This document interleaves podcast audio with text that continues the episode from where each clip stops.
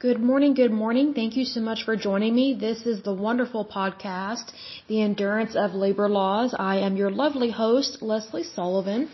And first of all, I wanted to give a shout out to some of my listeners. So let me go to my list here. Give a lovely shout out.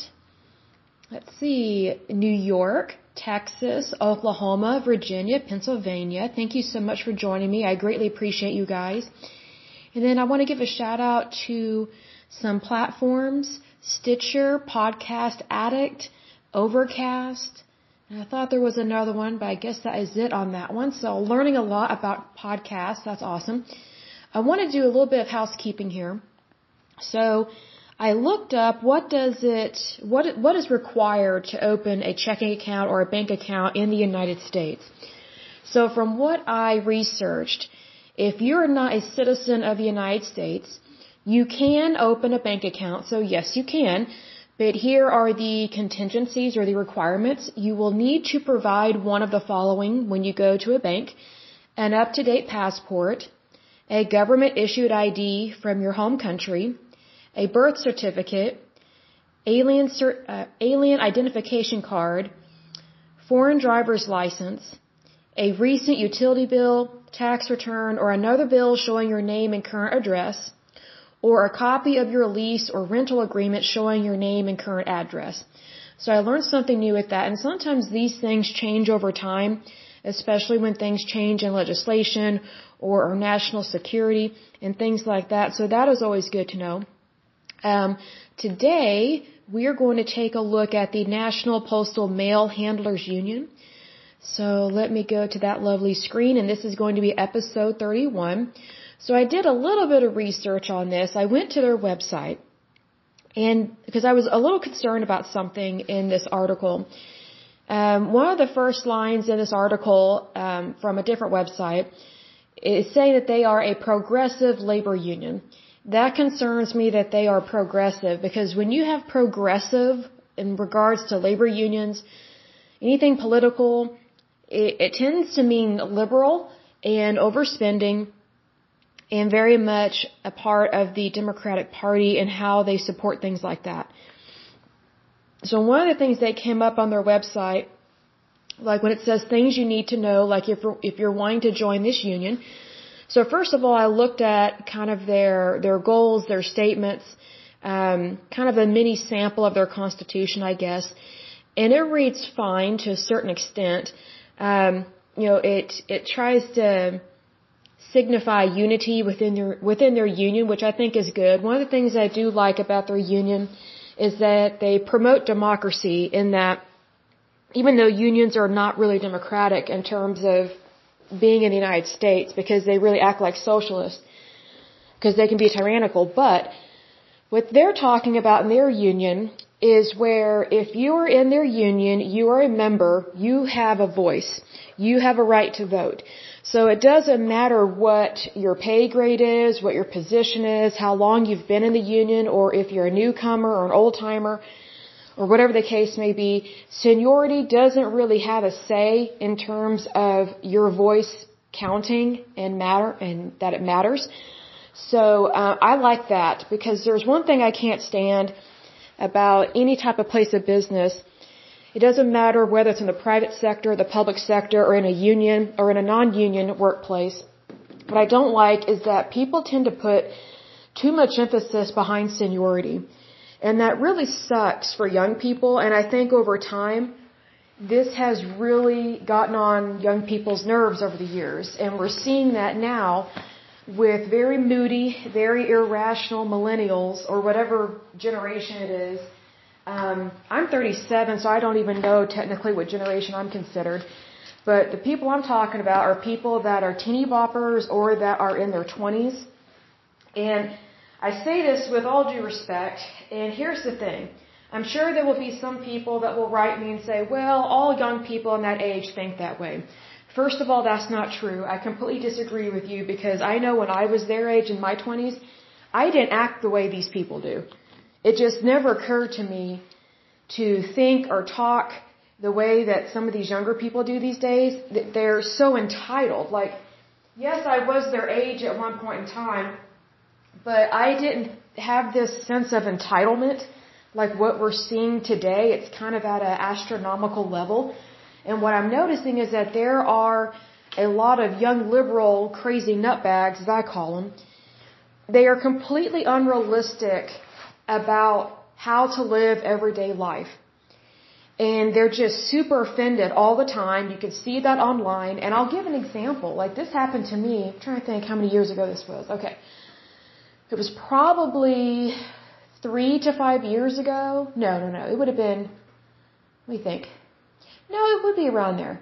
Probably four to five years ago. Okay, so four to five years ago, and you know, there were all these um, things on social media about Trump and things like that at the time, and I wasn't necessarily paying attention to that because I already know what I believe in, who I'm going to vote for. I don't have to think about it you know, I do um, my due diligence and I research things, but I already know in my heart uh, and in my soul how I vote because I vote based on what do I believe in as a Christian and as an American. That's typically how I vote, and I don't waver from that because there are just some things that you you you stand your ground on it in your mind, so to speak, and that's how you vote in a peaceful manner, not this picketing kind of way. But anyway, so um, I was using Pandora a lot uh, for workout music and things like that. Because I'm a runner and sometimes I exercise inside. I do different types of HIT training, which is high interval intensity training. And um, so, but these weird ads came on on Pandora, and they were all in Spanish, every single one of them. And I've never clicked on anything in Spanish. I mean, I can read and write in Spanish a little bit, but not a lot. And then I, I it's like this super fast because let me say this. People that speak Spanish, that's their native language, you guys talk so fast. It's way quicker than what Americans speak. It's way quicker than how um, Oklahomans talk. It's just, that's just how it is. And I'm not insulting my people from, from Oklahoma by any means, but Oklahomans, we talk slow and we listen slow. And that's just how we are. And I'll give an example of that. Like there was one lady I worked with, she was from Boston Oh my gosh, we called her the Wicked Witch of the West, even though she's from the East. She was, she talked fast, she was mean in her speech, and she got customer complaints, and she asked me about it. I said, well, in Oklahoma, you are a mean person. And here's why. Your mannerisms are mean, you're short with people, you're snippy with them, you talk way too fast, you interrupt, you don't care to listen to people. That's not how we operate here. And this was a, a manager, like a district manager, asking me this because she knew I would tell her straight up what the problem was. And boy, she did not like hearing anything I had to say. But I said, look, I understand that you're from Boston. You know, you have that Boston accent, that Boston, Boston, Massachusetts, that kind of accent.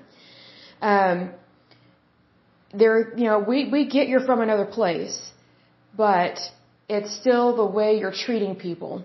So if anything, you're kind of at a disadvantage because of how you talk.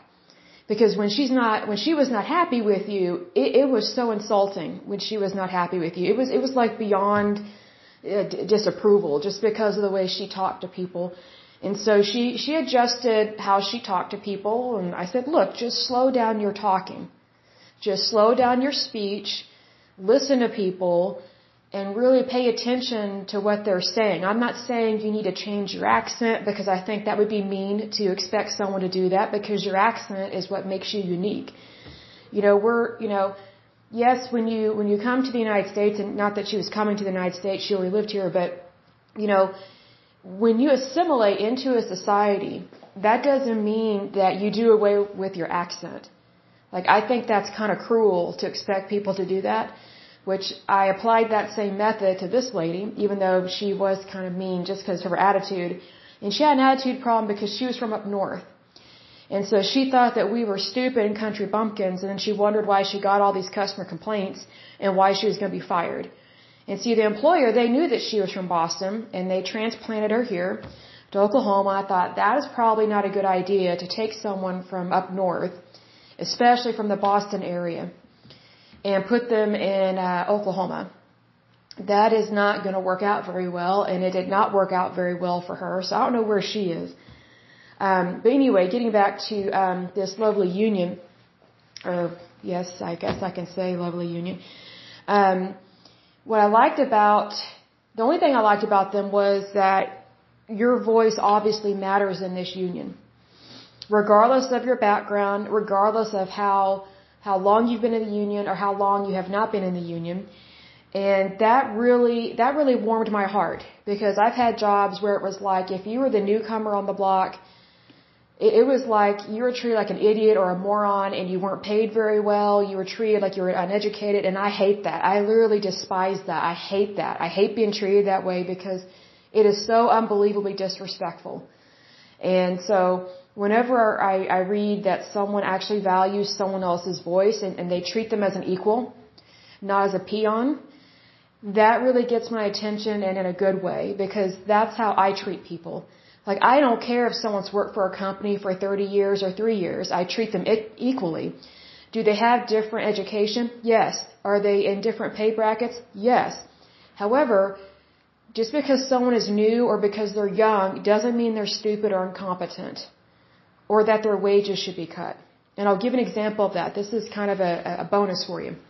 So, there was one job that I applied to and interviewed for where basically the interviewers, and this was just unbelievably against the law, I so should have sued them federally. But um, anyway, they basically did not want to pay me as much as somebody else because I wasn't married. And the other person that was interviewing for the same job was married. And they viewed their labor more important than mine because these people were married, procreating, and reproducing and, and spawning kids. And my response was, I don't have to reproduce or procreate or spawn something. I don't have to give birth in order to be taken seriously, and I don't have to do all those things just to receive appropriate wages. I could care less if someone else is married and popping out kids. Just because someone is married and popping out kids, that doesn't mean they deserve more pay than me. Because procreation has nothing to do with the job responsibility. If it did, that would be called prostitution. So needless to say, none of these people that I was being interviewed by liked me. I did not get the job. I could care less because I thought it was so disgusting and deplorable what they said to me in this interview. And I knew that because I was single, which is, I told them this, I was like, this is marital status discrimination. You know, you can't, what they were wanting to do, also, another thing they were wanting to do was they were going to take whatever pay a married person would be getting paid, and that would be coming to me, and they would take that and give it to somebody else that's married. I was like, well, that's stealing. That's also misappropriations of funds, and that's also fraud. Would you like to go to federal prison or state prison? It's really up to you. Because both of those are offenses, meaning they're against the law. So, and then I guess they thought I was a cop or a federal agent, I don't know what, because I know the law and stuff like that. And it's just like, you know, why can't people conduct interviews in a classy, professional, civilized manner? I don't know why, but in the Bible Belt states, which is where I'm at in Oklahoma, and also Oklahoma is known as a nanny state, where it's like, all you have to do to be taken seriously is pop out a bunch of babies. And that just disgusts me because women are more than just a cow out in a field giving birth to a bunch of calves. Like that is just so degrading to women. But it's, it's what people practice and it's what they believe in. And then if you don't side with them, then, then you're the troublemaker, you're the problem, they won't hire you, and if you are, if you're already employee, they will find a way to fire you. They basically don't like anyone that speaks up for what's right. So, needless to say, when I read that this particular union um, really valued other people's voice and treated them equally. At least from what it sounds like on paper, they treat everybody equally and that they run their union as a democracy. So, which is kind of hypocritical because unions are not democratic. They're very socialist and sometimes fascist in the way they act. Um, but anyway, that part I did like because I know what it's like to be treated like dirt. Um, and so when I see that they're making it a point to practice equality and to treat people with dignity and respect, that really gets my attention for a good thing. One of the things that I did not like was, uh, I think it was under the, the section on their website that said things you need to know in regards to legislation. This union is all for spending. They're like a little kid in a candy store. They want all the candy and they don't have to pay for it. And even if they don't have money, they're going to go to other people and say, give me your money. I want this candy. Gimme, gimme, gimme, gimme. They're like little kids. And here's how you can figure out or know that that's how they are. They have a link on their website that goes to um, legislation and what they agree with with the Biden administration. And I guess there's an article here from thehill.com. It says House clears bill to raise debt limit. Immediately, that concerns me because the more debt you have, the weaker your currency gets and the weaker your economy gets, meaning the weaker your country gets. And so you're, you're tipping that scale in a bad direction. And at some point there's a breaking point. And I'll give an example of that later. So it's, this, this article says House clears bill to raise debt limit. And this was uh, published the 15th of December of this year.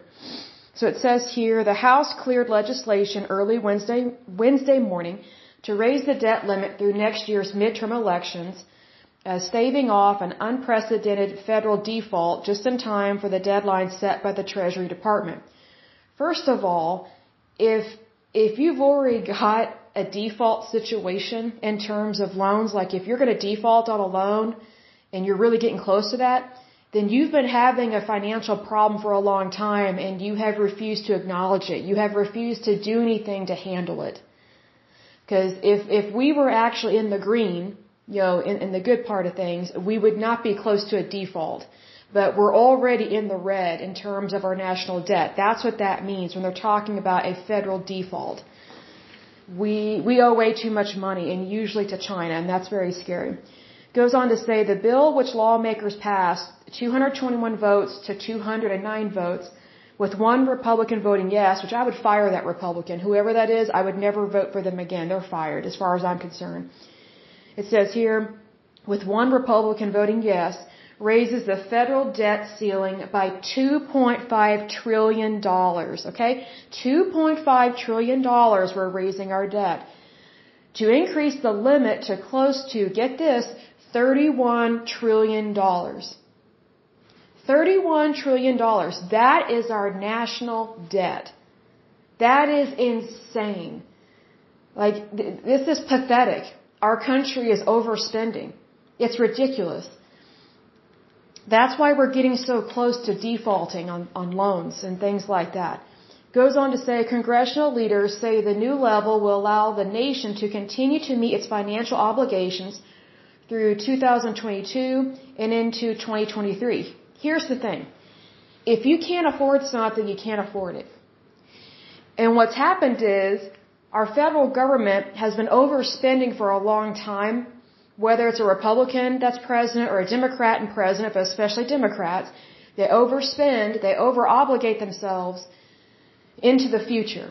So let's say, for example, Obama, President Obama put these things, certain things into place, passed all these bills and legislation and these social welfare programs that promise all these things, but it's going to be future spending, not current spending within his current administration when he was president. So whenever he, whenever he left office, whatever he signed into law or into legislation or whatever the case may be, these social programs, things like that, it's, it's everybody after him that has to deal with the aftermath of what his administration put into place. And the same goes for when President Clinton put things into place that were just horrible. And then, for example, Jimmy Carter. President Jimmy Carter was one of the worst presidents of the United States, hands down. He was one of the worst. Because he financially almost ruined and brought the United States to its knees with inflation, um, with not having enough fuel in the country because we were getting a lot of our fuel from the Middle East. I mean, there were so many problems with him. And it took years to, to, recover from that. So that's the thing. Even though if someone is signing something into law, let's say in the year 2021, it can affect future administrations and it can affect future generations of Americans. That's why you have to be very particular what you're spending taxpayer dollars on because you're not just looking at things in the here and now. It's in the future as well. So what Democrats tend to do, especially crazy liberal nutbags is what I call them, because they are crazy to spend this way. They're, they're just like a little kid that throws a temper tantrum in a Toys R Us, which mind you, Toys R Us went bankrupt, is no longer around. But anyway, Democrats tend to spend, spend, spend. They spend in the now and in the future. and it leads to lots of debt. Republicans do not spend like that. If they do, they are not a real Republican and they should be fired. That's just how I think because that's how it should be. You need to balance your budget when you have things like this because if you're getting close to a default on a loan, that tells me that someone has not been balancing the books. They have been sticking their head in the sand and they've been overspending. They've just been buying whatever they want, whenever they want. And that's what social welfare programs are. It's overspending. So let's go on with the rest of this article. It says, I want to be very clear. Raising the debt ceiling is not about incurring new debts, but rather enabling the federal government to keep its existing commitments. By raising the debt limit, we are meeting our existing obligations to members of the military, veterans, and recipients of Medicare, Medicaid, and Social Security, said uh, Representative Don Beyer, B-E-Y-E-R. If I mispronounce your name, I apologize. He's a Democrat from Virginia. He's the chairman of the Joint Economic Committee. What I find very interesting is that he's listing all of the, uh, pretty much all the social welfare programs that are draining this country, that have been flawed from the beginning, they have never been able to pay for themselves. It's not manageable, it's not fundable, and it's not financially stable, it's not financially feasible. And what's interesting is that this guy, he's a Democrat, and he's the chairman of the Joint Economic Committee, but yet he obviously does not understand economics at all. He obviously is okay with pouring money down a rat hole. And he's obviously been okay with that for a long time because He's enabling the problems. That's what he's doing. We've known for a long time that our military are not getting the proper treatment. Why? Because the federal government, like the VA, gets in the way for our military and our veterans. And it is one of the worst types of medical care we have ever seen in the United States. Probably on the planet, but it's, it's pretty bad. That's the federal government mismanaging things. They don't have a clue what they're doing. And it says the recipients of Medicare, Medicaid, and Social Security. Medicare, Medicaid, and Social Security have been problems from the beginning. They have never, ever been sustainable. Never. And here's the thing. Whenever they have tried to handle those social welfare programs and try to make them more manageable, more financially feasible, the Democrats get angry because they don't want anyone to touch their little pet projects, and that's what they are. They're pet projects. They're, they're not they're not the bread and butter of the United States. The bread and butter of the United States is the private sector, not the public sector. Because we are a free market. Well, here's the thing. Under Medicare, under Medicare and Medicaid, you are not free to go wherever you want for your medical care. You have more freedom under privatized medicine. Even within a network uh, for your uh, employer-based insurance, or maybe you're buying it on your own, like I do and have for years. When you are Medicare and Medicaid, you are very limited in who you can see, and also you're not always receiving the best medical care. And here's why. The federal government is notorious for not paying its bills. What I mean by that? Here's the thing. Doctors that see, or any medical professional that sees patients that use Medicare or Medicaid, they pretty much know the federal government is going to delay payment as long as possible, and they are going to refuse to pay what they are supposed to be owed because the federal government thinks that it can just spend other people's money and then not pay people for their services rendered. So basically, all these doctors' offices, they pretty much can't stand doing business with the federal government. But they have to because they have to provide medical care for people on Medicare and Medicaid. But yet the federal government is notorious for not paying its bills. So here's the thing. It's notorious for not paying its bills, but yet it's asking for trillions, trillions of dollars more. Now, does that sound like financial soundness? No. You know, let's say, for example, let's say you are the federal government. You personally, okay?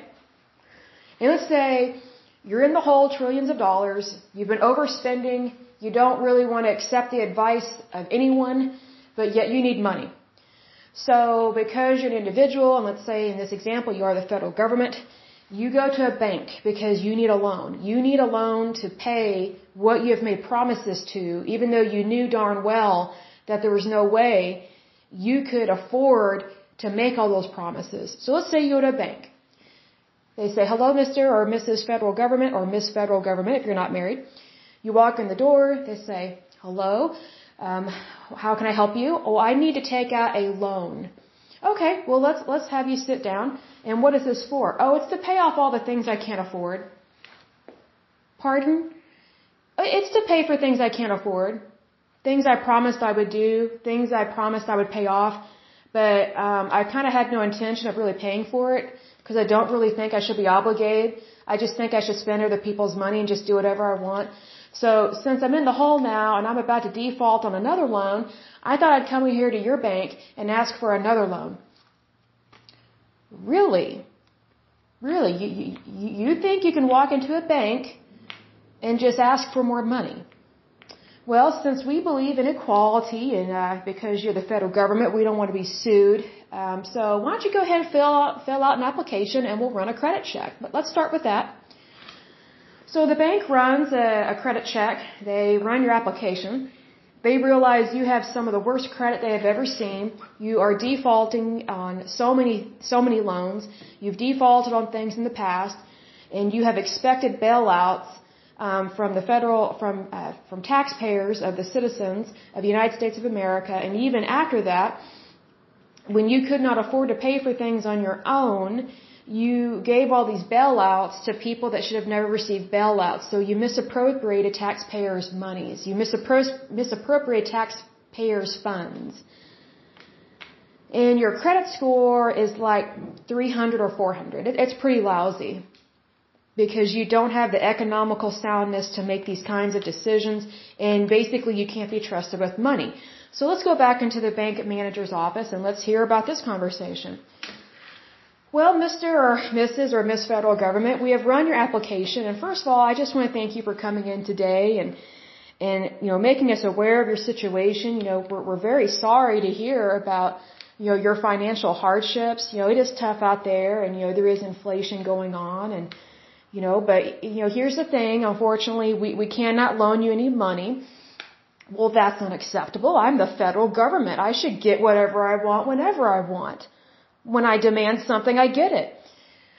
Well, Mr., Mrs., Miss Federal Government, you know, I, I appreciate again you, you taking the time to come in and visit with us and fill out our application, but unfortunately, we, um, as a banking institution have to follow federal guidelines that you yourself have put into place because we are under um, a type of banking administration, you know, like FDIC, things like that. And unfortunately, if we were to loan you $31 trillion, which is what you're asking, you know, you, you, you, you it's 31 trillion now because you've added on, I think, uh, was it 2.5 trillion?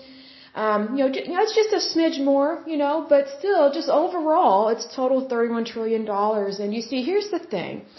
Um, if we were to loan you that money, it would look very suspicious um, from your people, you know, the people that are the federal regulators of our financial institutions. See, because here's the thing.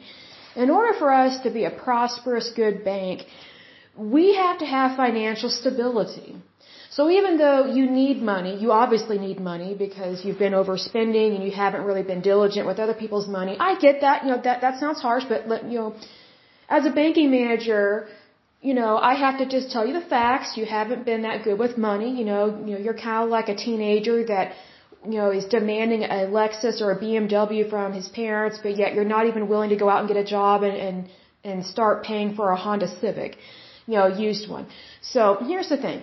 If we were to loan you all the, this money, 31 trillion, and thank you, I just want to thank you for not asking for 50 trillion, you know, but anyway, um, if we were to loan you that money, we could be uh, federally investigated by some of your people that you have hired, you know, and that actually work for you.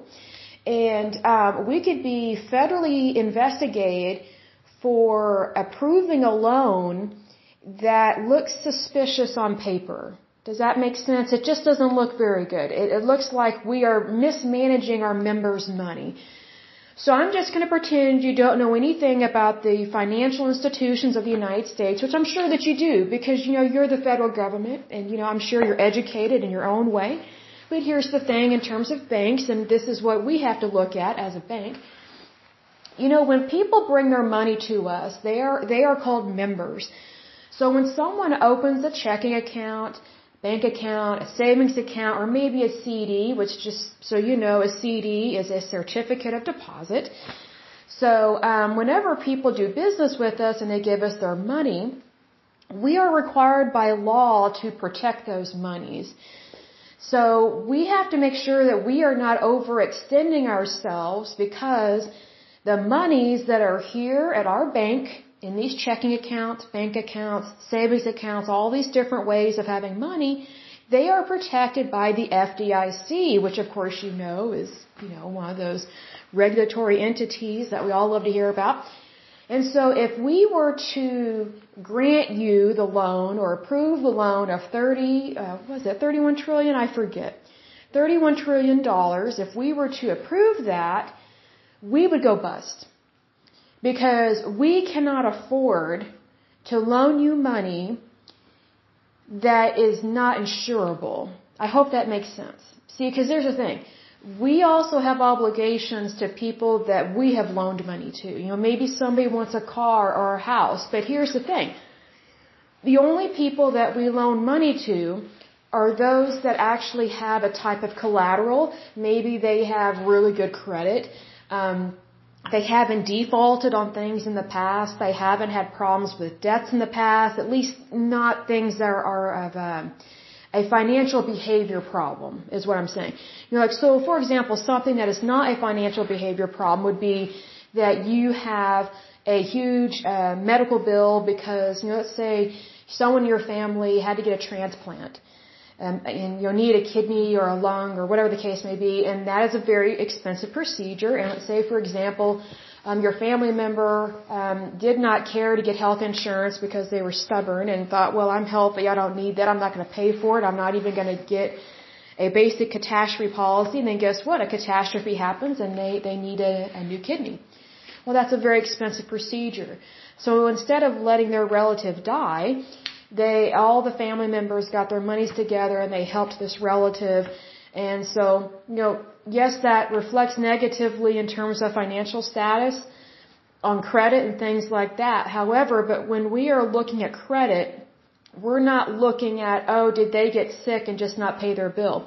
That's not the case. Medical debt is not the same as you know let's say for example you make $20,000 a year and yet you want to purchase an $80,000 truck that would be financially irresponsible.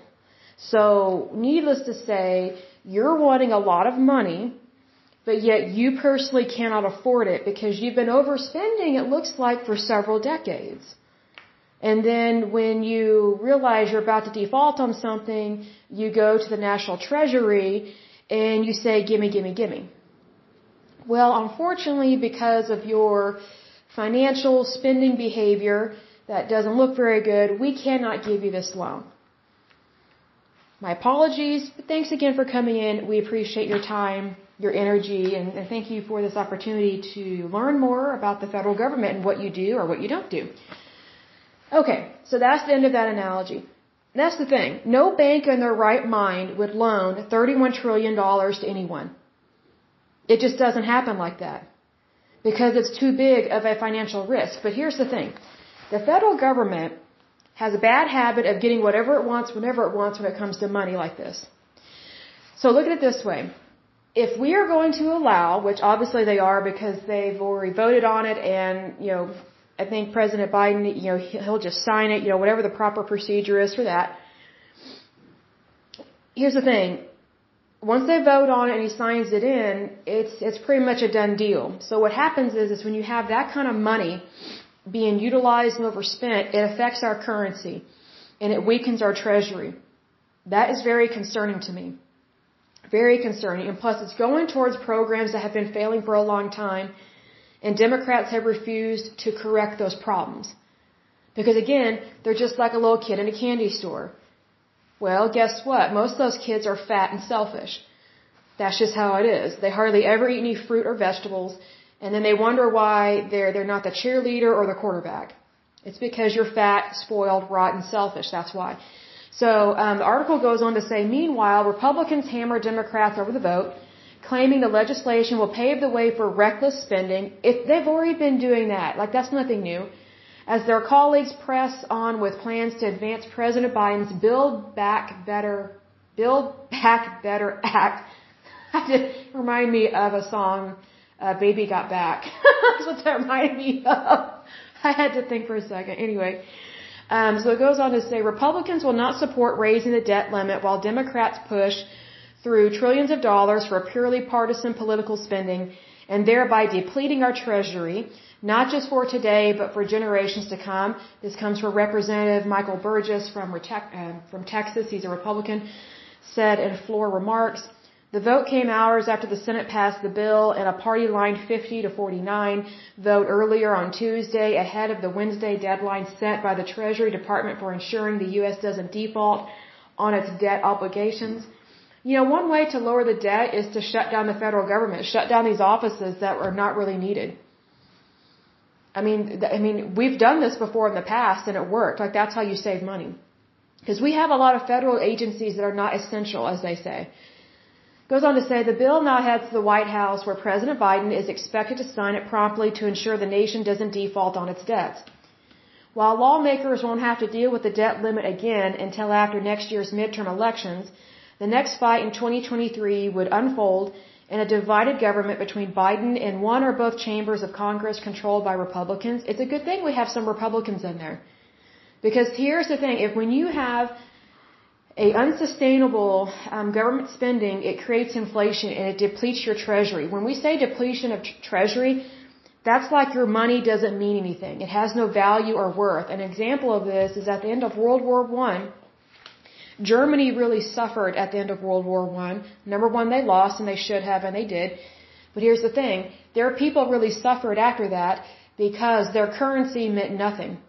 So basically, their currency was so lost of its value that they were actually using their currency, the paper currency, as a way to fuel fire in their furnaces so they could have heat. That that's how below value their currency was after that war. That's what can happen anywhere on this planet if you have inflation, you have overspending, and you're not being accountable for other people's money, much less for your own money. That's the thing.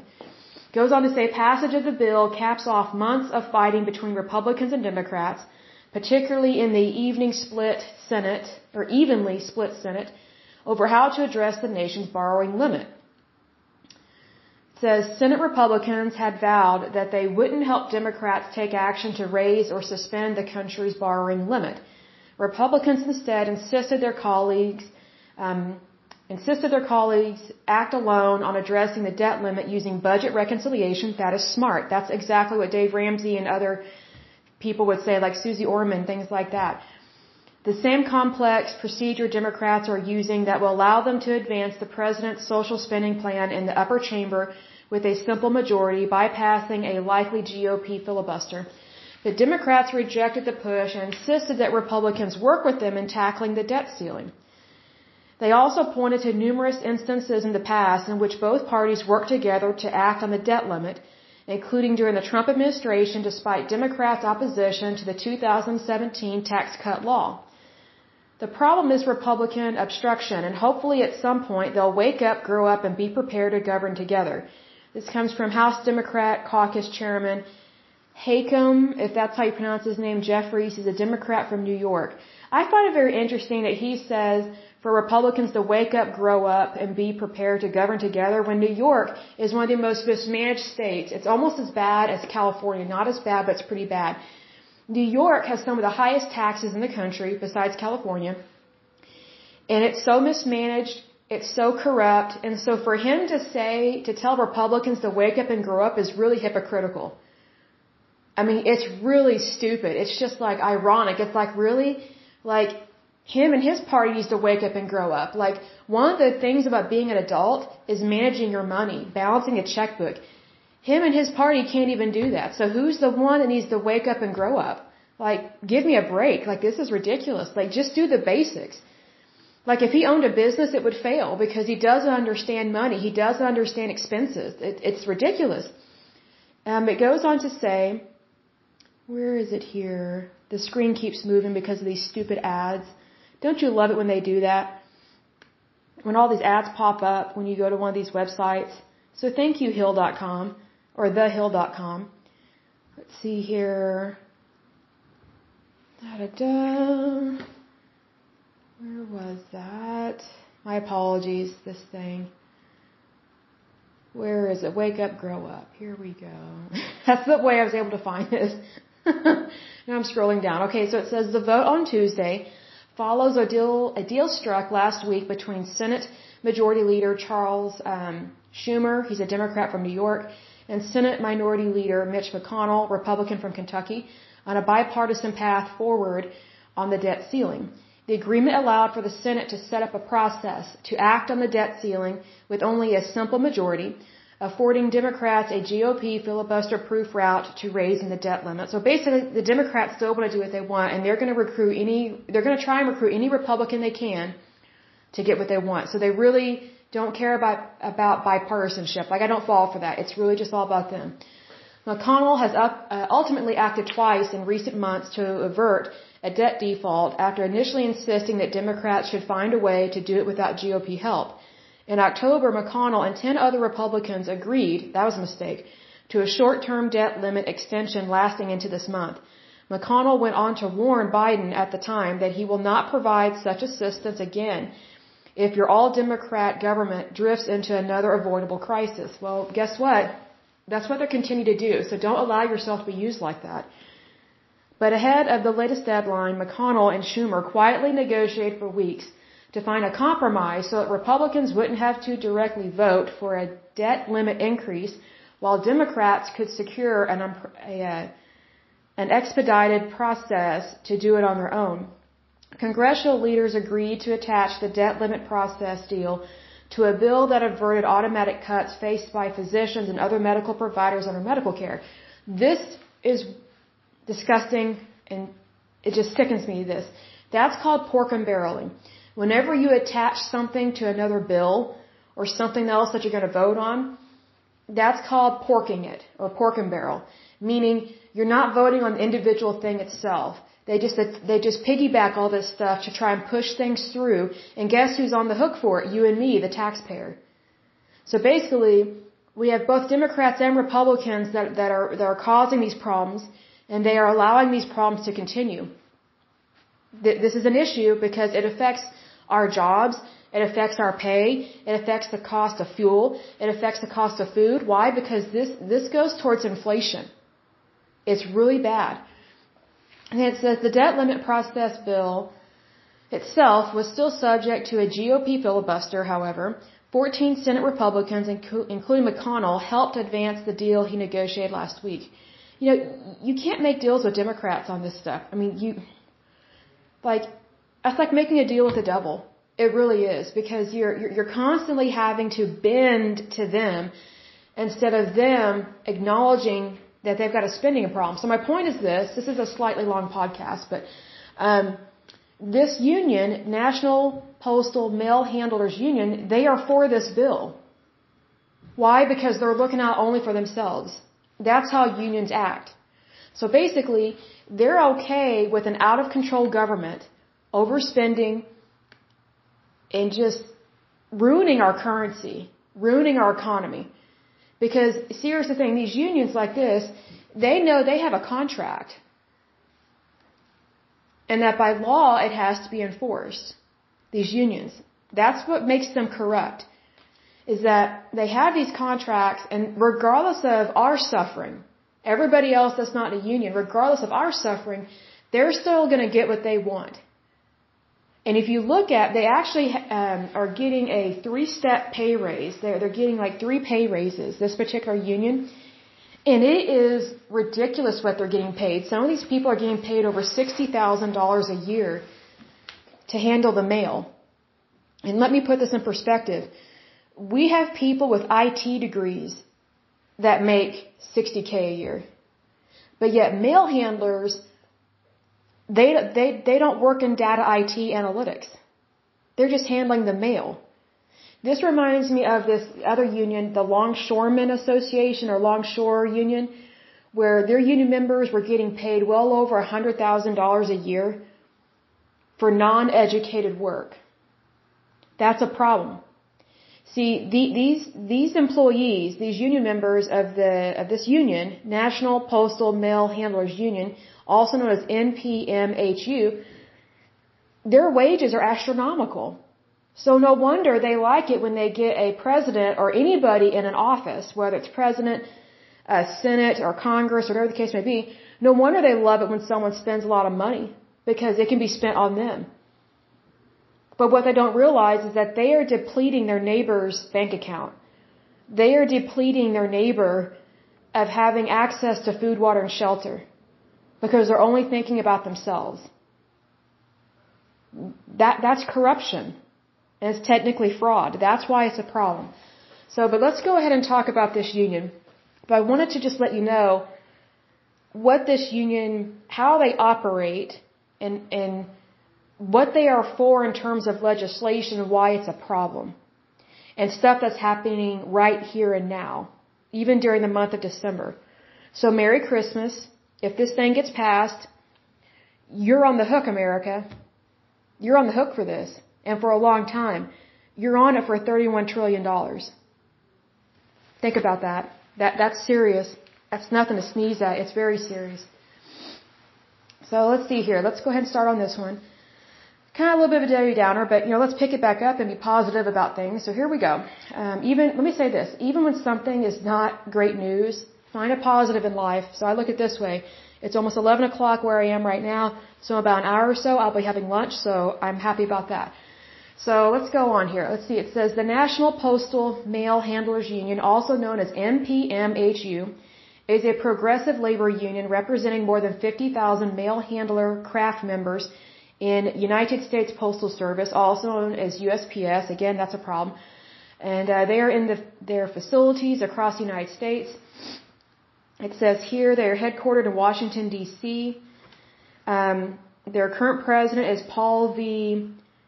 Hogrogian. I'm not sure how, how to pronounce his name. Their secretary treasurer is Michael J. Michael J. Hora. Katie Maddox is the legislative and political director, so she's probably in charge of their progressivism, if I had to guess. And they are affiliated with the AFL-CIO. Their parent organization is LIUNA. So then it goes on to say the NP, sorry, excuse me. Let me get a drink of water. I'll be right back. Okay, I am back. The NPMHU is a national organization of employees dedicated to advancing the interests of its members and their families. That's very true because it is their interest, nobody else's. Meaning they don't care about the rest of us, is what that means. And you can see that in what they support in terms of legislation, and that's why I get concerned whenever it says progressivism. That's why, because it means they claim to be inclusive in their progressivism, but it's really not. They're selective. Meaning they think they're special, the rest of us are not. They think they deserve the better pay, the rest of us do not. It's very much like the school bully on the playground. Give me your lunch money kind of thing. The primary purpose of the union is to negotiate and enforce. That's a strong word right there. Enforce a national agreement with the U.S. Postal Service, also known as USPS, a contract that establishes wages, cost of living adjustments, and other pay increases, whether we like it or not, because when they get pay increases, it's you and me, the taxpayer of America, that pays for it. And then it talks about working conditions and fringe benefits for all workers within its jurisdiction. The union also protects workers' rights by representing them in day-to-day problems on the job. Now that part I agree with because sometimes you need help in your job.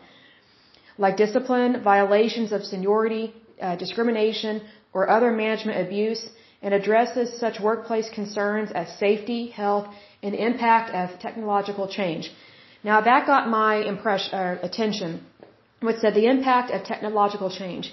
Sometimes these unions are not for advancement in technology because they're so desperate to hold on to control that they don't want anything to advance because they're scared of losing their job and they might lose their job for the sake of tech, uh, technological advancement. However, if we never advance, then we never grow as a society. So I look at it this way. Just because you lose your job, that doesn't mean you can't get another one.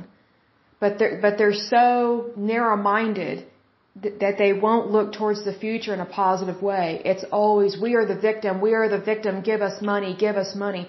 They play the victim card all the time. And they get away with it most of the time. However, that can come back to bite them because here's the thing. You know, let's say for example, I'll, I'll use a non-postal um, analogy here. Let's say for example, you have some people in the medical field that they want a better way of diagnosing the patient, but they don't want to lose their authority over it. Well, here's the thing. Let's say, for example, the MRI was never allowed to be invented because someone didn't want to lose their seniority. That would literally cost lives because MRI machines save lives by diagnosing and treating people early. It's the same thing whenever you have a technological change, yes, some people will lose their jobs because you're you're making old technology obsolete because you're moving forward with something better. USPS is notorious for not wanting things to be better. They want to be stuck in the dark ages on so many things. Why? Because they don't like change, but they want more money. They want more money to do the exact same thing all the time. When that doesn't make any sense. I mean, that would be like how do I word this? Oh, that would be like you saying we should all drive Hondas, but yet these union people expect to drive a Lexus, even though they only had to pay a Honda price, like a cheapo, crappy Honda price. That that's how selfish and arrogant these people are, and it's technically evil because it's a form of greed. I think we just need to call a spade a spade.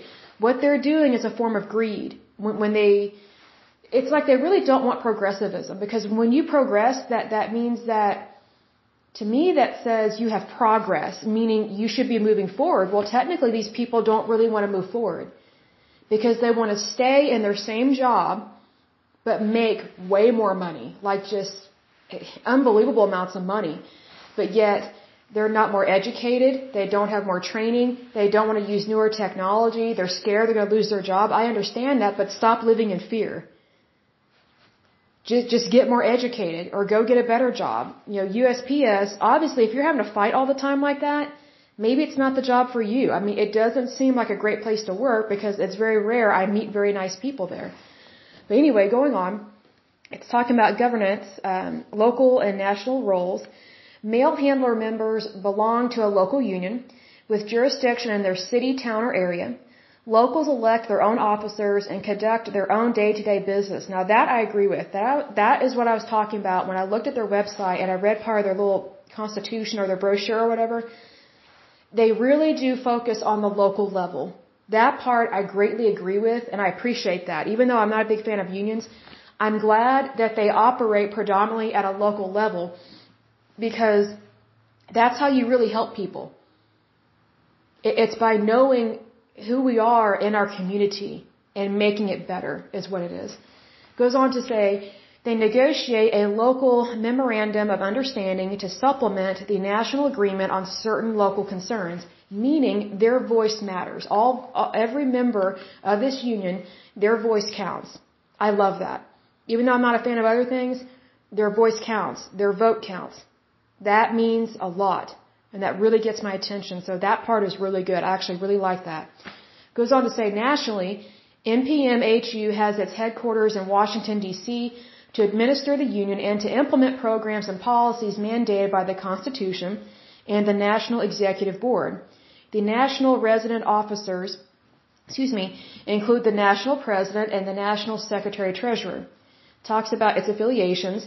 The NPMHU is a division of the Laborers International Union of North America, both of which are members of the AFL-CIO Federation. The mail handlers are also affiliated with the Communications International Union and the Postal Employees Relief Fund. And then it talks about the S1507. We've talked about that.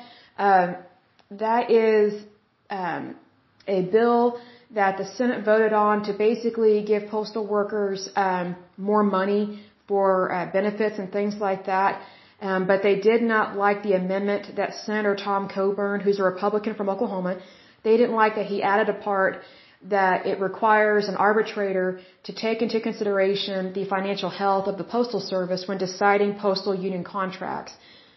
They don't like that because they just want to spend, spend, spend. They don't want accountability.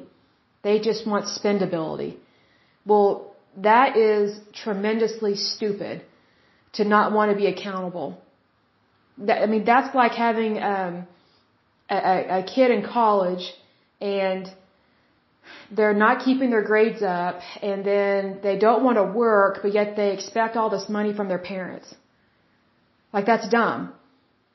Either you keep your grades up and or you can have a job or if college isn't for you, that's okay, but you need to go get a job. You need to work. There's nothing wrong with that. Unfortunately, these unions like this one, they act like a spoiled, rotten kid. Uh, that that uh, that entitlement thinking. What's interesting is that you know I just realized this. This just dawned on me just now.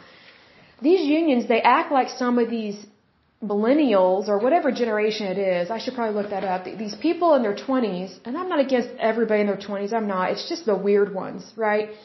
It's the ones that think um, everybody else is wrong and they just have their feelings on the cuff of their sleeve and they're just offended, offended, offended, and it's all about me, me, me, give me money, money, money. That is exactly how these unions act. They're hypersensitive, they're easily offended, um, they get in your face. I mean, I mean, it's just ridiculous. I'll give an example of this. Um, I'm trying to think what it was these young people were griping about. It was during, um, I think it was during the pandemic, if I'm not mistaken.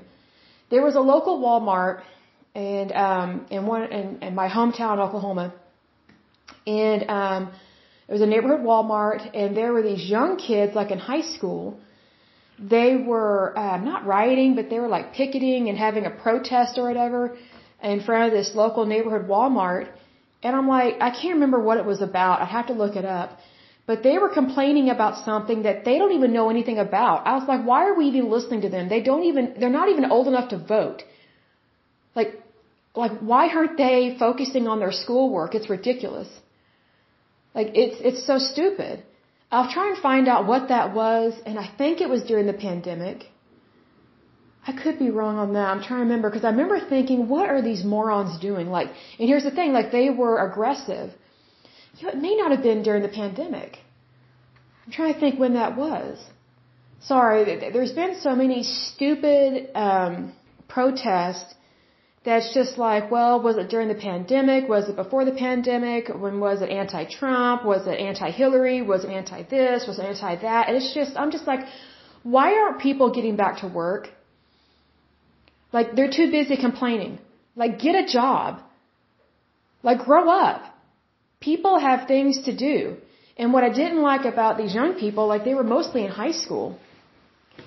Um, they were protesting outside this local Walmart and there were a lot of people that they're like, we can't even get into the parking lot because of what they're doing. And they were being aggressive. They were yelling at people and being really horrible. It wasn't just one thing to have a sign and say, hey, will you support us, blah, blah, blah kind of thing. They were being really aggressive um, with, with shoppers. And so word spread really quick throughout the day. And they're like, don't go to Walmart today.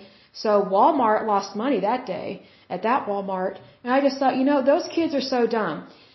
They're teeny boppers. What do they know about civil civil rights or civil authority? Obviously, they don't respect authority because they're out there protesting about something when they they don't even have the right to vote. They can't vote. They can't drink legally, at least. They can't they can't rent um, they can't rent a hotel room. I mean, it's it's like they're morons. They're idiots. Like they're so uneducated. I because I, I remember it bugged me because I read an article about them as well because it got in the paper and I just thought, what do they know? They're not even done with high school. Like, like, and where are they getting their information? I mean, it just really was disturbing what they were saying and doing. I just thought, you know, these kids are too stupid to be doing this on their own. They they are doing something. They're being they are mentally being um, manipulated by someone else because it was just so weird. I was like, you know, when I was their age, it, it would never dawn on me to go protest at my neighborhood Walmart and be mean to people in the parking lot. Like that's what I'm talking about with some of these young people. It, it's it's just like no rules with them, but yet they expect you to follow their rules, and it's like if you don't agree with them, then you're wrong and you're the problem. It's like no, people have a difference of opinion, and that doesn't mean that that that you that you still can't like somebody or or respect them. See, that's the thing. These really young people, they are so stupid. They're morons. The ones that act like this. If you're not a moron, then great. But the, the ones I'm talking about, they are so ideology, they're so screwed up in the head because they think they are completely right about everything. I'm 37 years old and I know I'm not right about everything. Like, and plus here's the thing, I don't expect everybody to agree with me. Like even people that are listening to this podcast, I mean, if you agree with me, that's great, that's wonderful. If you don't, that's okay. Like I don't expect everybody to do my will and my bidding. But these young people do. They act like that. That they think that if you do not agree with them, then you're practicing hate speech, you're you're racist, you're practicing discrimination, you're practicing harassment, and you're just standing there like, because I disagree with you, like, are are you on something? You probably are, but if you're not, maybe you should get on something so you'll be more relaxed and kind of be a little more normal. I mean, I mean, it's just it's just dumb. But but they it, they have this entitlement kind of thing. It's weird, and I thought that's happening in Oklahoma of all states, and I'm like Oklahoma is one of the least liberal places. I encourage you, if you have never visited Oklahoma, do come visit us. We are very kind, very good people, except for the morons I just mentioned, but more than likely, um, if they're dumb, they didn't graduate from high school. Um, but um, if if they did graduate, they've probably gone on to some liberal university that they can't afford to pay, but yet they got a student loan or a federal grant so they'll probably go to school on our taxpayer dollars and then demand that, that they don't have to pay off their debt. Even though when you and I purchase a house or a car, we can't make demands to not pay our debt. Like, that's how dumb these people are. But anyway, so if you haven't had the chance to come to Oklahoma, please do. Let me know if you're visiting. Um, I think it'd be so awesome to, to meet some new people from other states. I, I think it would be neat to meet some listeners. But anyway, if you haven't had a chance to come to Oklahoma, do come to Oklahoma. We actually do have some wonderful places to visit, and I'll close with this because I know this was kind of a intense podcast in terms of what we were discussing with this because it's kind of one of those things you're discussing a union and then like a current event. So I think it's good to kind of get the blood pressure down, you know, to be healthy. So, but if you do come to Oklahoma, that's great. Um, I'll tell you this: one of my favorite museums is the Oklahoma City Arts Museum, hands down, one of the best museums ever. There's a museum in Norman, Oklahoma. I forget what it's called. It's on the campus of Norman of, uh, of OU. It's a really good art museum. I'll think of it later. And then we have um, one of my favorite museums. It's not in, in Oklahoma City. Let me look it up. It's called Woolaroc, if I'm not mistaken. Willow, here it is. Woolaroc Museum and Wildlife Preserve. Um, it's in Bartlesville, Oklahoma. If you have not been to Oklahoma, you need to go to that museum it is literally one of my favorites. Like if I had a choice between that museum and Oklahoma City Arts Museum, I would definitely go to Woolaroc because it's just wonderful. They have so many wonderful pieces of um, kind of like a, um, let's see, they have artwork, then they have some tribal work. They also have artifacts, things like that. And it talks about um, the history of the Native Americans, um, a little bit about the land run, and it even goes further back into like an indigenous history of human populations and things like that. And it's a beautiful wildlife reserve, and it's really it's a really pretty drive as well. So if you do get a chance to visit Oklahoma, for sure go there. Go to the Oklahoma City Arts Museum. Um, trying to think of another museum. There was one I liked. Oh, there's a military museum. It's the is it the 45th Infantry? I don't want to tell you wrong. Hold on a second. I'm going to pause it and come right back.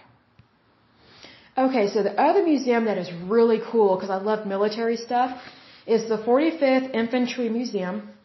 It is in Oklahoma City. It has, last time we were there, I was there with my dad. It was so much fun. They have um, all these different tanks, like military tanks that were used in World War II. They have um, all this different type of weaponry there. They have uniforms. Um, they talk about the different wars um, that America fought in, um, some of the wars that Oklahomans fought in. Um, it talks about some of the people that lost their life and uh, made the ultimate sacrifice for this country, things like that. It's really a neat museum. I mean, you learn so much. I think it's really good for young people to go to museums like this because then then they learn about the sacrifices that other Americans have made. You know, people that, you know, you and I will never meet because they literally died putting their life on the line to preserve our freedoms and our way of life. And I think our young people, especially these snobs, these teenagers that stood in front of our neighborhood Walmart and yelled at people, um, they need a an awakening, is what they need. They need to be enlightened. They they, they think that they that they are um, came to talk. They think they're geniuses. I'm here to tell you they are not. They're morons. They're idiots. Anyone that acts like that is an un- uncouth moron and an idiot. But um, they're the ones that also need to go to some of these museums and also they need to be taught correctly in schools. Because I think one of the problems is that our, our young people, our, our kids are not being taught the basics and, and, and the, the goodness of our country. They're just being taught all this liberal garbage about how horrible America is. It's like, well, if America is so horrible, why are you going to Target and buying what you want? you know, if America is so horrible, why are you getting on, a plane and flying to a vacation package kind of thing? If we're really that horrible, then, then, then why do we have all this nice stuff and why are other people trying to immigrate into our country? I, ju- I just kind of have to roll my eyes at some of these idiots, but, you know, I will say this. You know, I went to public school as a kid and in college. I, I have, I'm public education. And so I am very grateful that our teachers ha- had the smarts and the courage to take us to all these different museums over the years. Even if our class was not always the best behaved. There was one year our class was so horrible. We had a lot of bullies and a lot of jerks in our class. It was horrible. The girls didn't like it either. The boys were so bad. It's like if I wish anybody could be deported, it would be those guys. They were just horrible. But anyway, and um but it's just one of those things I am so grateful and I really enjoyed going to those museums as a kid and as a teenager because it really opens your eyes to you know you you need to live and think outside your own little bubble and realize that we're not alone in this world and it's not all about me there are other people on this planet and being that as it is it's it's important for us to grow up be respectful do the right thing help others when we can, and be responsible adults. What I don't like what I'm seeing is that we've got these young people, they're, they're already not being trained correctly in how to think, how to behave, how to speak. And then they're growing up and a lot of these, these kids are turning 18 or already have and some of them are going to turn 18. And get this, they have the right to vote. Who do you think they're going to vote for? Do you think they're going to vote for someone that, that doesn't want to excuse their, their student loan debt? Like, think about that. We've got all these little entitled little people that think they're special and they don't want to work. I'll give another example and I'll close with this. So I went to Lowe's to buy, I think it was, it was either plant food or a new pot for one of my plants. I can't remember what it was. But one of the ladies was talking to me, and we're walking to the area where I'm supposed to go to get this item, and she was really frustrated. And I said, What are you frustrated about? And she goes, Well, she goes, It is just so annoying that these young people don't show up. I was like, What do you mean they don't show up? And she said, Well, and she said, It's the guys that are the worst. I was like, Really? What's going on? So here's what happens. Um, these young guys, they want the summer job. They just want the summer pay, but they don't want to do the work. So this is during the summer, and um, I guess what was happening was you have these young guys that were being hired by Lowe's. I'm sure this probably happened at Home Depot as well, but this was particularly at Lowe's. And she said, well, we hire these young guys and then they just disappear in the store. They just hide out somewhere. They don't help people. And then when someone needs help, especially a woman, it's, it was really weird. They, this uh, manager lady told me that whenever a woman would ask one of these young guys, you know, in high school to help them, they would be mean to them. And like, I'm not picking up that bag for you or something like that. Or they would try and just walk the other way because they didn't want to have to pick anything up. They didn't want to do any type of labor whatsoever. They were so weak and stupid and just lazy, just slothful. It was ridiculous. And then also these young guys, they were mean to these elderly women that needed help lifting these heavy pots or lifting like, you know, like, like a, a sack of uh, dirt or things like that because some of those bags are really heavy. Well, these guys, they would just disappear and then they would clock in and clock out, but yet they expected to get paid. And my mouth just dropped. I was like, you have got to be kidding me. You have got to be kidding me. Wow, times have changed. Because I remember when I was their age, the, the guys I worked with at some of these different types of jobs, they loved helping out women, especially younger women. Like that's how they, they would meet some of the girls that they would date. Like you help out the grandmother in hopes that you might meet the granddaughter. You know, like how dumb. But then again, these people, these young people, they don't even know how to date. I mean, I don't mean to be super blunt or inappropriate, but a lot of these young people, they think that getting laid, that having sex is dating. That's not dating. That's just sex. That, that's just physical behavior. It means nothing. It, it's, it's, I just think it's dumb when, when people think that dating is just about sex. Like dating means you're, you're not having sex.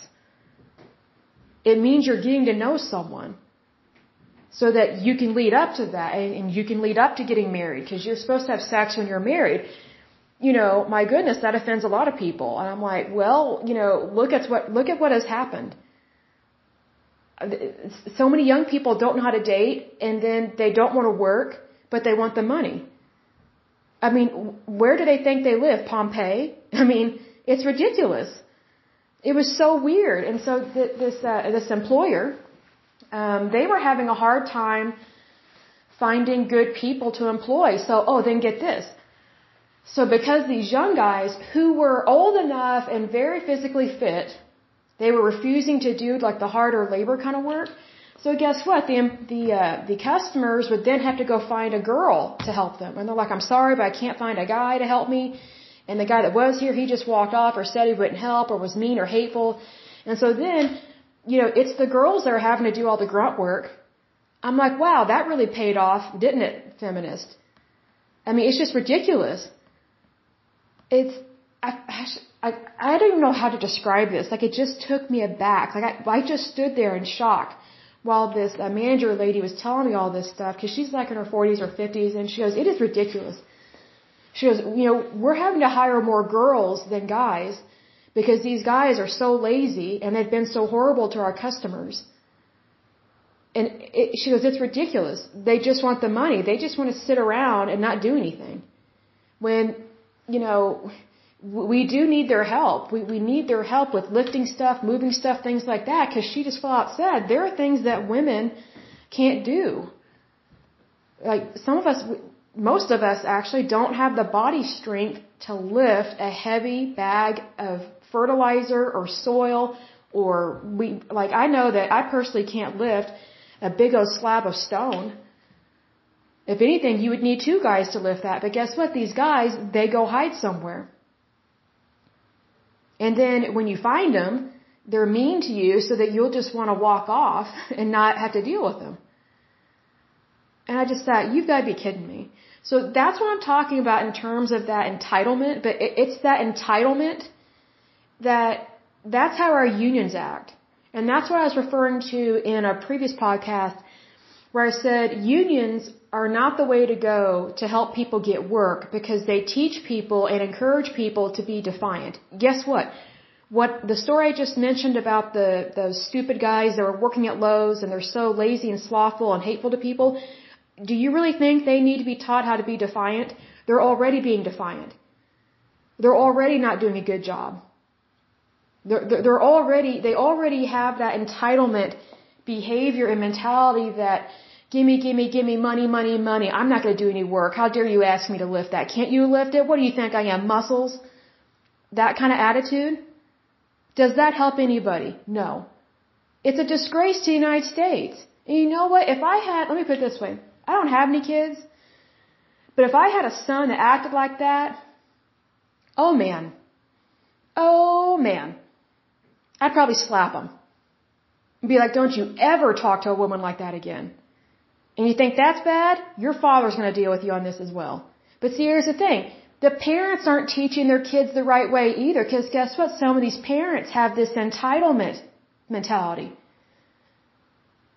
A lot of this stuff, it, it's kind of a inherited mindset you know, what are they being raised in? And then, and then also, what are they seeing on TV? What are they seeing in the news? What, and also, what are they being taught in schools? Like, I can't tell you how many complaints, this is just a side note, I can't tell you how many, how many complaints I have received from people that the teachers in the schools, the parents may be good parents and they may be raising their kids the best way they can, but those kids are at a school where they have a crazy liberal nutbag teacher who's filling their mind with all this garbage and their parents are like, wait a second, like, where did you get that? We don't talk like that. No, you are going to work. Get out of your bed. Stop eating all the food in the house. Get up and get out. Like, go live your life. I mean, it, it's ridiculous, but it, it really matters. What are we reading? What are we viewing? What are we watching? What are we believing in?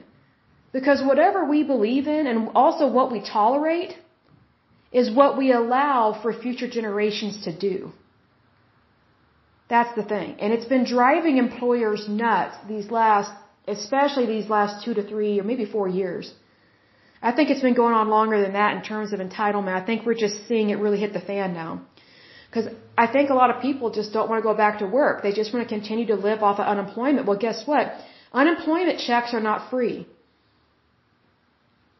Unemployment checks are being paid by taxpayers, specifically by employers, in terms of unemployment insurance. So guess what? The rate that em employers have to pay now, the percentage has skyrocketed because so many people like getting that unemployment check, but they don't want to go back to work. Now, isn't that sad? You have all these people that don't want to fulfill their destiny. They don't want to take a chance at, at doing something great in their life. They just want to be lazy. Like that's, first of all, that's not the human way. Number two, that's not the American way. It's ridiculous. And I'll give another example. So I went to a McDonald's and I went in to eat. I hardly ever do that, but I went in to eat and it's like there were no employees there. It was weird. They were all in the back, but they were cooking. They were, they were crazy busy. Cause it's usually, um, mostly drive-through stuff. Well, due to COVID-19, and this was just recent, maybe a couple weeks ago, due to COVID-19, a lot of fast food restaurants have um, taken away a lot of space from the inside dining area. And at this particular McDonald's, they took away maybe half of the dining area and they turned it into like a huge playpen area for kids. And I'm like, really? It's all about the kids? Like I just roll my eyes. I'm like, where are we supposed to sit? This is ridiculous. But anyway, so I walk in. There's nobody at the cash register. Nobody. There, there's a manager employee putting up like a Merry Christmas sign or something like that. And um, I walk in and she doesn't move. I mean, she says hello, but she doesn't come over to help me. So I walk over to the counter and I walk in. There's all these signs. It says, do this, do that, do this, do that. It's, it's almost like being in Alice in Wonderland with arrows everywhere. I was like, where are all the people? It was weird. So I went over to her. I was like, I don't know what to do. Like, isn't somebody supposed to be behind the register? And she goes, oh, we're doing contactless um, ordering. I was like, you want me to go behind the counter and order? Like, I had no clue what she was talking about. She goes, no, she goes, you know, you go over here and do your order. Well, there's this random large touchscreen module thing that's really tall on the, on the floor. And that's where you personally, the customer, you're basically doing the job of employee. You're basically ringing up yourself. So I go over there. I could not figure out how to operate this thing. And I mean, I'm not an idiot. I'm not a moron. Like, I, I can build computers. Like, I can fix anything. I'm like, who built this thing? It was so dumb. Here's one of the first problems. The menu on this little kiosk looking thing, I don't, statue thing, the menu was nothing like the menu that was up on the board above their cash register, and it was nothing like the menu that's in the drive-through, because typically I go through the drive-through. So I'm looking for what I usually get, from that menu because my brain memorizes stuff really well and super quick. Well, it wasn't anything like it, so I'm like, um, can I get your help? And then um, it was asking me some really funky questions. I'm like, what is this talking about? And so she just whipped on through it. And then it took forever to try and get it to take my card because it was being stupid. It was wanting to ask more questions about something. I can't remember what. It was not easy to order. It was ridiculous. And then um, it said, grab your tent and we'll bring you your order. And so I looked up, I was like, you mean like a canopy? I was like, I don't, I just looked at the lady, I said, I don't do camping and I don't know what you're talking about with a tent. And, you know, we just kind of busted out laughing. I was like, what's a tent? Well, a tent is, it's basically a number that is on one of these plastic things that you put on your table. Well, that's not a tent. So whoever built this stupid kiosk thing, they're using words that a customer is not going to know. Like it, it should have just said, grab your number. Your number is the same as what's on your receipt, whatever the case may be. And I was just like, this is ridiculous. So I, and there, then there's another thing. I ordered Dr. Pepper. I couldn't find the cups. I was like, where are the cups? So she had to show me where the cups were. So basically, I've still got to go get my own drink. And I'm just like, you've got to be kidding me. So I said, um, you know, I was like, I, it's it's going through this lovely experience, and we just busted out laughing because the machine wasn't even working right for her. I said, um, if you don't mind me asking, why are they doing this? Why are they doing this computer stuff? I was like, it says contactless um, ordering, but yet we're all touching the same screen, and it's disgusting. It has fingerprints on it. It's gross. And she said, well, we're having a problem with keeping people. I said, what do you mean? And she said, well, we get people, they quit. We get people, they quit. People don't really want to work. And so she said, um, in order to keep up with supply and demand, especially in the drive-through, um, we had to basically, if someone comes in um, to order, we, we didn't have enough people on staff anyway to begin with, but we really don't have enough people on staff to take their order like they used to back in the day when you walked up to the cash register, when you walked up to the counter to give your order. So these McDonald's have been having to get these special machines built so that when you walk in, you're basically doing all the work. It's like you work for McDonald's. And I was like, you gotta be kidding me. And she goes, nope. She goes, this is what we had to do. She goes, we've had so many people quit. So McDonald's just kind of gave up and, and had a, a special machine built to um, help customers order their own meal when they walk in the door. I was like, well, this is the extra incentive for me to just go through the drive-through because that's usually what I do. Um, when I go to McDonald's, I usually just go through the drive-through and I just sit in the parking lot and eat, or I'll take it to work and eat whatever. But this was uh, actually at breakfast. But um, so it was a little weird, but my point is this. We have a really large amount of people not wanting to work. So they start a job, they quit. They start a job, they quit just so they can get that unemployment check. Or they, they try and find a way to get fired. So that way they can get the unemployment check. So it has been a huge problem. And that's one of those things that's coming from um, the federal government because the federal government has basically been encouraging people not to work and they've been using the whole COVID-19 excuse. And I get that COVID-19 is an infectious disease and it can be very serious very quick. But we still have to operate as a country. We, we still have to work. People still need access to food, water, and shelter. And so if these people aren't working, where are they getting all the money to pay for their food, water, and shelter? Because I know what my bills cost. I know what I pay for stuff. I'm like, you know what? Like, you have to have a job. I mean, here's the thing, like, I have always wanted to work. I can't think of a time where I just wanted to stay home. No, I, I don't even like staying home when I'm sick. Even though I do stay home when I'm sick because I don't believe in infecting other people.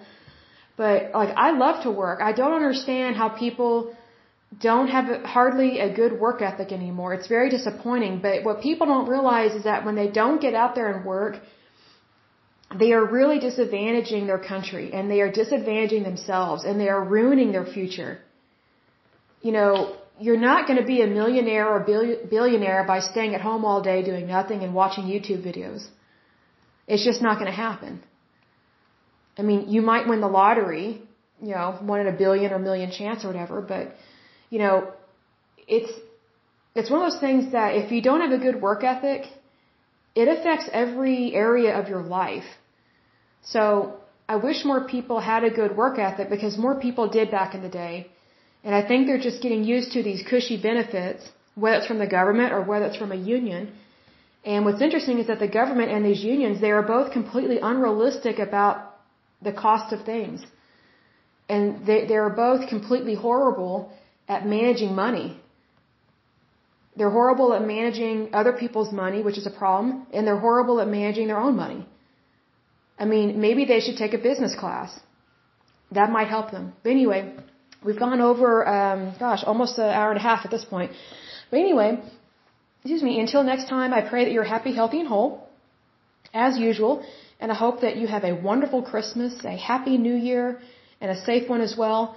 And the next one that we're going to take a look at is the Amalgamated Transit Union. Um, they were founded in 1892, so that one should be very interesting.